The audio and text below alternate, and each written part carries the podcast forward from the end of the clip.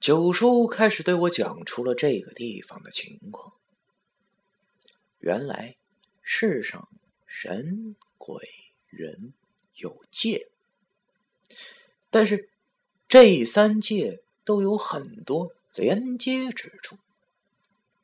连接地府与神界的地点叫做三屠村，连接神界与人间的地点叫做瀛洲，而连接人间与地府的地点叫做阴世。通常人死亡后的灵魂要先被鬼差带到阴世，而这时的灵魂还。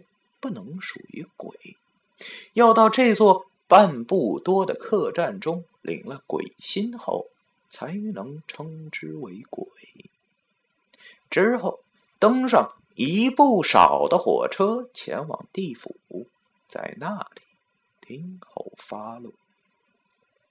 如果是行差踏错，没有领到鬼心，或者。没有赶上火车的幽魂，就只能变成孤魂野鬼，永世漂泊。我坐在板凳上听得入迷了，这也太悬了，整的跟玄幻小说似的。我问九叔：“九叔，那那我也死了吗？”一想到死。我就不由得伤心了起来，想起家里的父亲、母亲、爷爷、奶奶，现在才发现他们对我是多么的重要，把我养这么大，我还从来没有报答过他们。我才十七岁呀，就这么死了。想到此处，我心中满是不舍和不甘。九叔望着我说：“你虽然死了，但是还没死透，因为你还有心跳。没死透，啥意思？这个九叔说的话让我大本都听不懂。不过听他这意思，就是我还有救了。”我忙问九叔。没有死透是什么意思？是，我我是不是还有救？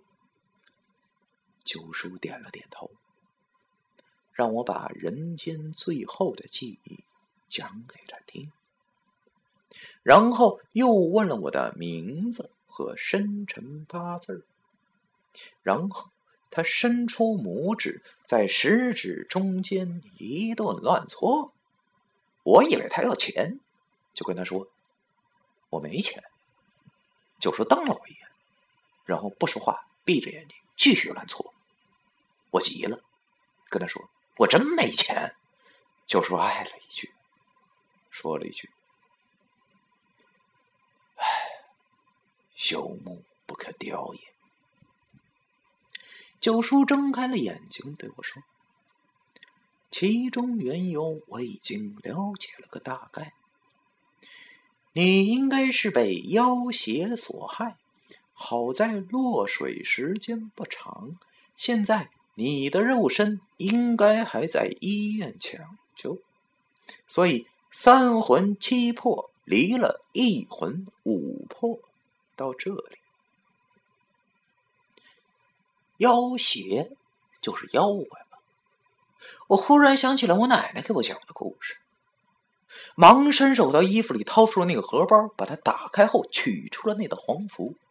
只见这道黄符上的字迹已经被水浸泡的看不清字迹了。难道我奶奶讲的故事是真的？我看到岸上站着的老太太就是那个黄三太奶。第七章完。